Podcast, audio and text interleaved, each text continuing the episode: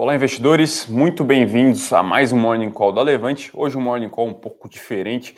Vamos comentar uh, o cenário mais específico para macroalocações e também para, os, para a renda fixa, né? essa classe de ativo que ficou esquecida durante muito tempo e agora volta aí a ser bastante importante nos portfólios. Então, muito bem-vindos.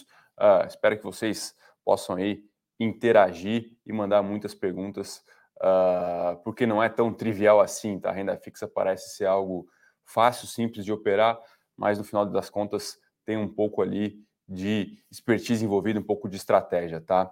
Uh, bom, vamos começar primeiramente com um cenário mais recente, né? Falar um pouquinho sobre uh, bolsa ontem, uh, o cenário para risco, né? Nessa semana começa mais prospectivo, ou seja, as aplicações mais arriscadas de renda variável vão aí uh, em linhas gerais, subindo, pelo menos os, os, grandes índices, né? Ontem o Ibovespa avançou 2%. Uh, ah, hoje pela manhã, as bolsas lá fora operam majoritariamente em alta, então o mercado aí vai é, começando a semana um pouco mais animado, mas lembrando que está muito longe ainda de apagar as perdas acumuladas nesse ano, né? Uh, até não tem esse número de cabeça agora, mas o S&P 500, que é talvez o índice mais imponente de ações uh, global uh, cai mais de 20% no ano. Uh, Europa, Ásia, enfim, até mesmo o Brasil também voltou a trabalhar no, ter no território negativo, né? E claro, a motivação para isso, na verdade, as motivações para tal são diversas, né? Mas, assim, o que está acontecendo é uma reprecificação do, do, do, juros, né? Do custo do dinheiro, talvez a maior reprecificação dos juros nos últimos 20, 21 anos e isso tem é, impactado aí uh, o valor justo desses ativos. E uh, um outro ponto que voltou uh, à, pauta, né? Esse, esse, é um tema também é, por vezes recorrente, que é a tal da recessão. aqui no Brasil a gente, em alguma medida, convive com esse cenário de crescimento, barra, crescimento baixo, barra recessão e inflação alta de maneira mais ou menos recorrente. Agora, o mundo lidar com isso é algo realmente que é praticamente sem, sem precedentes na nossa geração. Né? A última vez que isso aconteceu de maneira mais sistêmica aconteceu aí lá pela década de 80, tá? Bom, falar um pouco mais agora sobre o cenário das últimas semanas. Uh, o que a gente tem visto é uma inflação incomodando muito, tá, pessoal? Tanto aqui no Brasil, aqui a gente está tá até um pouco mais acostumado, mas lá fora a gente vê aí os índices realmente muito salgados, né? Os bancos centrais muito preocupados com, com aumento desses preços, principalmente por conta da sua composição, tá? É, assim, quando a gente olha a inflação, a gente não olha apenas o número em absoluto, né? O que normalmente se faz a primeira leitura é tirar dessa cesta, né? Porque a inflação nada mais é do que uma cesta de bens. Retira-se ali os componentes mais voláteis, a citar principalmente alimentos e combustível, portanto, petróleo, trigo, milho, enfim. Uh, Retira-se, expurga-se esse, esse, esse componente para averiguar a variação, né? Essa é uma primeira leitura. Uh, e depois analisa-se também ali os índices de difusão, enfim, uh, para se avaliar o qualitativo daquela inflação. Bom, em linhas gerais, o que a gente tem visto aí nas últimas semanas é que tanto o número absoluto tem sido alto e o qualitativo também ruim. Ou seja, a inflação ela não está apenas nos itens mais voláteis, ela transbordou, ou seja, ela se disseminou para demais itens. Uh, isso, isso significa hum, repasse, as empresas estão repassando, uh, a própria mão de obra tem ficado mais cara, um pouco nos Estados Unidos por conta do mercado de trabalho é, apertado, mas uh, a mão de obra segue aí também é, pressionando os índices e o desemprego, né, pessoal? talvez um, um fator aí que vai preocupar bastante os bancos centrais é que o desemprego não tem cedido. Inclusive aqui no Brasil, o desemprego bateu aí um patamar bastante baixo, né, de uh, 9,5%. É uma notícia positiva, porém, para a inflação pode não ser tão boa assim, tá? É, dificilmente é, muitos economistas apostam que a nossa inflação vai ceder com o mercado de trabalho em alguma medida pujante, tá? Uh, então o cenário é meio que esse, ainda bastante complexo. Mas, assim, é, a despeito dessas tecnicidades, eu acho que para o investidor uh, cabe ressaltar, é válido ficar isso na memória, tá? Que o cenário ele é muito desafiador, ele é realmente sem precedentes. A nossa geração, a nível global, né, pensando em mundo mesmo, não passou por algo tão, tão é, desafiador. Uh, como eu falei, pela primeira vez aí em 30, 40 anos, a gente vai para um cenário sistêmico de, de crescimento baixo barra recessão com inflação, tá? O que a teoria diz, tá, pessoal? A teoria diz que nesses cenários, uh, inflação alta, juros uh, subindo, né? Uh, assim, as ações elas não costumam performar bem, tá? É, o cenário de risco ele acaba sendo mais desafiador e outros ativos acabam sendo importantes, né? Enfim, até se você ver hoje a carteira de muitos multimercados, vai ter lá commodity, uh, ouro, enfim, investimentos ex renda fixa e ex renda variável, que são os tais investimentos alternativos, né? É, é realmente o cenário mais difícil e tem que se tomar muito cuidado, tá? Uh, talvez um, um fato que, que, vale a pena ser comentado é cuidar com a ancoragem de preços, né? A gente já viu muito ativo no Brasil aí apanhando, caindo 70%, 80%, 85%, mas esquece o preço atrás. É, muito provavelmente esses ativos estavam sobrevalorizados e agora estão enfrentando aí a dura realidade de um mercado é, um pouco mais desafiador, tá? Bom, passando um pouco adiante, uh, vamos falar, vamos falar aqui de maneira mais específica hoje sobre renda fixa, tá, pessoal?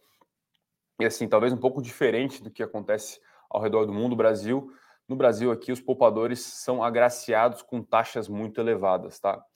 Uh, então hoje a gente está com uma Selic aí 13,25, né? O Banco Central já falou que vai fazer uma, uma, um ajuste de, mesma magnitude ou inferior, ou seja, a próxima reunião a Selic deve estacionar em 13,5 ou 13,75, né? Isso para você poupador garante aí uma rentabilidade mensal acima de 1%, né? É, e talvez a notícia, entre aspas, boa, e quando eu digo boa, é, ex, pensando em economia, economia real, e sim pensando no lado do poupador, é que essa Selic ela deve se manter alta aí por um tempo é, razoavelmente grande, tá? Uh, então, o que, que, a gente tem feito aqui nas nossas carteiras e nas nossas recomendações? Uh, majoritariamente exposto a pós-fixado. Uh, a gente acha que é uma rentabilidade muito interessante que esses, esses ativos é, oferecem agora.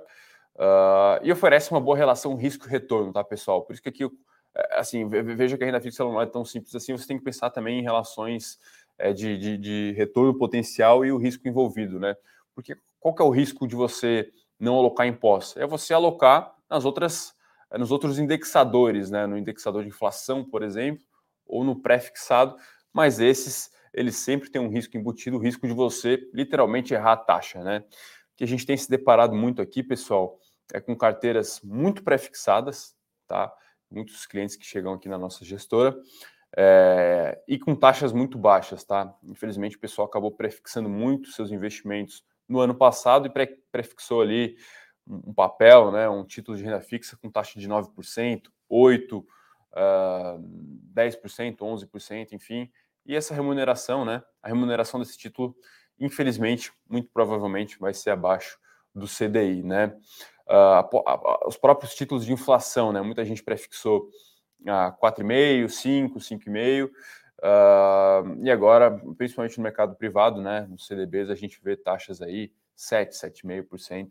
Então tem que tomar muito cuidado, porque você, em alguma medida, tem que fazer um pouco de market timing para é, ter uma boa alocação, tá? E a gente acha que por hora pós-fixado ainda é, comporta, né, ainda vai muito bem, vem a calhar diante desse cenário, tá, pessoal? Uh, mas antes de falar um pouco sobre ponderação, até entrando um pouquinho, eu queria mostrar um gráfico para vocês. Vou pedir para o pessoal da produção me ajudar a compartilhar, que é justamente uh, essa questão de composição de carteira, a importância da renda fixa, né? A gente viveu aí uh, anos afinco de juros caindo, né? Tanto o juro nominal quanto o juro real, enfim. Uh, isso trouxe uma remuneração muito atrativa para a renda variável, né? Então, uh, as ações não paravam de subir, né? Foi de 2016, 2017 até meados aí do ano passado, até junho do ano passado, quando a bolsa bateu 130 mil pontos, né? O all-time high. Uh, os prefixados também iam super bem, a NTNB também ia super bem, né? E de uma hora para outra o cenário mudou, né? A Selic, lembrando, ela ficou estacionada, né, pessoal, em 6,25 durante um tempo, né? É, a infla, inflação acomodada. Uh, a gente adentrou a pandemia com 3,75 de Selic e a gente foi mais estimulativo ainda, a gente levou a Selic a 2%. Uh, e até muita gente avalia que esse foi um, um, erro ali de avaliação do Banco Central. Enfim, nosso papel aqui não é fazer esse tipo de julgamento, né? Uh, mas sim falar um pouco sobre como isso impacta os seus investimentos, tá? Existe um portfólio, pessoal, que ele é meio que o beabá do, do de uma carteira de, de, um, de, um, de determinado investidor. Lá fora funcionou muito bem, porque não ainda funciona muito bem, que é o tal do 60-40, né? Então você aloca 60% em ativos de renda fixa e 40% em ativos de renda variável, tá? O famoso 60-40. Se você botar aí no Google, Google vai ter muita pesquisa acadêmica, muito artigo, enfim, tratando sobre uh, essa estratégia, tá? Qual é o pressuposto disso, né? Uh, Pressupõe-se que, enfim, é, você vai ter ali uma remuneração adequada do seu portfólio, dado que em cenários de bonança a renda variável vai bem, o cenário de renda fixa vai ficar ali é, mais ou menos estacionado, e em períodos ali é, mais difíceis, mais difíceis, de períodos de vaca magra, né? Uh, a renda fixa vai segurar o seu portfólio, vai até talvez render um pouco mais do que no período de bonança, enquanto a renda variável ela vai ali sofrer um pouco mais, tá? E por bem ou por mal, a gente tem aqui, a gente é agraciado com boas taxas no Brasil, né? Então, eu não sei se a tela já está compartilhada ali, se o pessoal da produção puder me confirmar. Uh, aqui é um exemplo de portfólio 60-40 para Brasil, tá? Uh, o que, que, que, a gente fez aqui, né? A gente até foi um pouco mais uh, um pouco mais detalhado aí, vai, é, é, sofisticou um pouco a carteira aqui, estimou que esse portfólio 60-40 seria composto por 42% renda fixa pós, aquele pós puro, né? O CDI, né? Aqui uma ideia de ativo para isso é um fundo DI ou um CDB do seu banco, enfim, com liquidez imediata. Né? 12% é, dessa carteira total né, uh, em ativos atrelados à inflação, ou seja, aqui eu peguei um índice de NTNB, e 6% em um ativo aqui que segue o pré-fixado, que é o IRFM, né? É, e lembrando que esses dois últimos ativos têm ETFs listados na bolsa. Então aqui a gente fecha 60% da alocação, é, levando em conta essas três possíveis aplicações de renda fixa. Indo adiante, a gente também teria três outras aplicações para renda variável, né, para complementar o 40%. Aqui eu não coloquei uh, full Ibovespa, né? Assim, a gente não, não, não, não, gosta tanto da composição do Ibovespa, tá, pessoal? Uh, então é 15% IDIV, 15% índice de small caps e 10% de Ibovespa, fechando 40% da renda variável. Enfim, e essa estratégia aqui deu uh, esse retorno aqui ao longo do tempo, tá? Esse aqui é um gráfico de desde o final de 2015, ou seja, a gente tem 16, 17 anos aí de, de backtest, a gente vai que é uma estratégia que vai vem a calhar, que vai bem, né? Na maioria dos períodos aí no acumulado supera o CDI, supera também de longe o IPCA, então você tem um retorno aí é, ajustado muito bom, tá? Então, lembrando que aqui a gente poderia melhorar, né? O CDI a gente poderia colocar algum fundo de crédito privado, né? Que vai render ali um pouco acima do CDI, CDI mais 1,5%, CDI mais 2%. Aqui na parte de ações a gente acredita que também é possível fazer uma carteira é, que vá perform, performar né? vai performar acima desses índices, enfim. Mas aqui a gente quis ser o mais genérico possível, só para mostrar uh, o potencial de, de, de retorno de um portfólio como esse, tá? Então, se você ainda não tem um portfólio é, pensado, né, pessoal, né, enfim, pelo, de repente pelo seu assessor ou pelo seu gerente de banco, o 60-40 pode ser um bom, bom guide, tá? Um, um, bom, um bom início, né? Até a gente acha que esse 40% de renda variável ele pode ser é, um pouco mais audacioso do que o necessário, tá? Só para título de curiosidade, aqui na nossa asset, perfis moderados, né? O API, perfil do investidor moderado, ele tem ali 10% apenas em ações no momento e 5% em fundo imobiliário é, e mais 13% em multimercado, ou seja, está mais ou menos 70 30 no momento a alocação renda fixa, renda variável, tá? Uh, e assim, é, qual, é, qual é a conclusão que a gente tira desse, desse portfólio, né? Ele entregou um retorno acumulado, né, desde final de 2015 de 437%, anualizado dá quase 11%, né? O retorno anualizado do CDI foi de 9,7%, e o retorno acumulado do IPCA, né, caso a gente tivesse ali uma aplicação 100% do IPCA, foi de 5,8%. Essa foi, foi IPCA médio anual no período, né? ou seja, o retorno real dessa estratégia, né, que é o retorno acima da inflação, foi de 4,7%.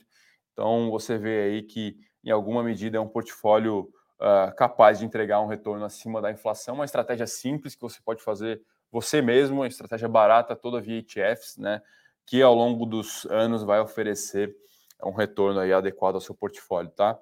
Uh, e indo um pouco adiante, né, esse, esse, essa estratégia uh, teve 55% dos dias de retornos positivos, na semana 60%, 65% dos meses, 86% dos anos. Aqui eu estou pegando janelas, tá, pessoal? Janelas de 252 dias, por exemplo. Você aplicou, sei lá, no dia 15 de janeiro de 2016. Uh, ah, qual foi o retorno no dia 15 de janeiro de 2017? Enfim, são janelas de 252 dias. Nessas janelas, uh, como o portfólio se, se, se comportou, né? Uh, retornos anuais acima do IPCA 63%, então você tem uma, uma chance é, bem razoável, né? quase que dois a cada é, três anos você tem aí um retorno real positivo. E aqui o mais interessante, retornos de cinco anos acima do PCA, 87%, tá, pessoal? Então, no fundo, no fundo, o que, que a gente se importa aqui são com janelas bem longas de tempo, tá? Até porque é uma estratégia de investimento bem passiva, né? Você viu ali que a gente escolheu apenas é, ETFs, mas aí você vê que em cinco anos, poxa, entregou um retorno super adequado em 87% das janelas, superou o IPCA, tá, pessoal? Então, é uma estratégia simples, né, mas para quem aí, é, de repente, ainda uh, não tem um portfólio bem montado, é, pode ser um bom, um bom guia, né? Uh, então é isso, tá, pessoal? O que, que, que, a gente tem feito, né? Ficado alocado mais em pós, uh, inflação, é, as NTNBs. A gente tem escolhido as pontas curtas barra médias por acreditar que a inflação vai continuar alta e a gente não quer ficar na ponta longa por acreditar que pode ter uma reavaliação relevante aí do risco país, né, da questão fiscal. É, isso pode machucar ali a, a valoração desses ativos e pré a gente está bem pouco exposto, apenas é, 5 ou 10% do portfólio. Tá? Então seria mais ou menos 70%, 75% uh, em pós-fixado, 15% inflação e 10% em pré, vai. Acho que essa é uma boa carteira de renda fixa para o momento, tá, pessoal? Bom, vamos um pouco adiante. Acho que eu vou partir aqui já para uh, as perguntas do pessoal. Uh, o Ney Matias aqui fala sobre o índice de confiança da indústria divulgado ontem, foi o melhor desde 2020, que reflete nossa menina chamada mercado. Olha, Ney, assim, olhando para a renda variável, tá? Uh, acredito que o mercado esteja um pouco a deriva do Fed. É, como eu falei, a maior reprecificação do, do, do, preço do dinheiro nos últimos 20 anos, então isso tem aí realmente feito muito preço, né? E o cenário doméstico ele tem surpreendido para cima, tá? Então uh, a gente vê uma onda de reavaliação do nosso PIB de 2022 é, para cima, o pessoal fala, falava antes em meio por cento, agora se fala, depois passou a se falar de um, agora um e meio. Uh, e, assim, o que pode acontecer é essa atividade pujante até atrapalhar a nossa inflação, tá? Essa acho que é a discussão que vai entrar na pauta daqui a pouco, né? É, o quanto que esse mercado de trabalho deveria ceder para a inflação ceder. Então, é, é, a boa e velha curva de Phillips é, trabalhando, né? E dificultando aí o trabalho do Banco Central, tá? Mas sim, a gente vê aí uh, os índices de confiança muito bons, uh, atividade, até o varejo surpreendido para cima, tá? Despiorando um pouco. Uh, mas assim, acho que tem pouco impacto disso na bolsa, tá? A bolsa já antecipou muita coisa. Uh, e agora, assim, ó, o trabalho que a gente tem feito aqui é stock picking total. Uh, acho que agora é hora de separar realmente os calls bons dos calls ruins, tá? Tem muita coisa barata, né? Enfim, é, aqui na, na Asset a gente gosta de alguns ativos é, pouco alavancados, ou seja, que vão sofrer pouco com a alta do CDI é, e com histórico de execução muito bom, tá? É, e graças a Deus que a gente tem alguns bons nomes aí para compor portfólio. Vou citar um aqui que eu gosto muito, que é Metal Leve, empresa do setor automobilístico, né? Um setor que vai muito mal no momento. É, assim, o cenário para adquirir bens duráveis está desafiador, né? Enfim, pouca gente comprando carro. É, mas a empresa tem um histórico de execução aí de 100, 101 anos, é uma empresa centenária, é, não tem dívida, é um endividamento muito baixo, paga dividendo, tem retorno sobre o capital investido, tem ROI, e está aí negociando a 6, 7 vezes lucro. Então é um ativo muito bom para você carregar. Se ela vai muito bem, consegue entregar resultado num cenário desse, poxa, quando o cenário é, for bom, ela, ela, ela consegue ali imprimir dinheiro, né? Então, esse é só um exemplo de como é, você tem que separar um pouco o cenário macro de alguns cases específicos no micro, que talvez demandam um pouco mais ali de, de expertise e de tempo para se analisar, tá? Mas acho que é um caso de investimento que vale a pena ficar de olho. Uh, o pessoal que pergunta de reserva de diesel, né? Enfim, o spread de gasolina e diesel abriu, uh, e assim, não, isso, isso não é um problema exclusivo, exclusivo Brasil, tá? Estados Unidos passando por uma possível escassez do diesel, a Argentina também, né? Lembrando que no início do segundo semestre a gente vai ter aí é, safras fortes, uh, período de frio, frio em algumas regiões e, e o mundo vivendo com essa escassez, tá? Fala-se agora no Brasil aí importar o diesel russo, né, que seria um diesel até barato, é, mas é uma questão ainda que está muito incerta, tá? Não dá para afirmar se vai ter, se não vai ter é, escassez. Eu acho que até em alguma medida essa queda recente do Brent ajuda, pode reduzir o spread né, e voltar o mercado a ficar abastecido com a matéria, tá? É, mas assim, acho que não é o cenário base de ninguém ainda, tá? Tá, pessoal? É, nem, nem, o, nem escassez de diesel, nem uma potencial greve dos caminhoneiros, por exemplo, porque aí sim viria a esculhambar um pouco do nosso PIB que está aí contratado para esse ano, tá? É, não é nosso cenário base, mas não é descartável também o cenário de escassez ou até mesmo de greve dos caminhoneiros.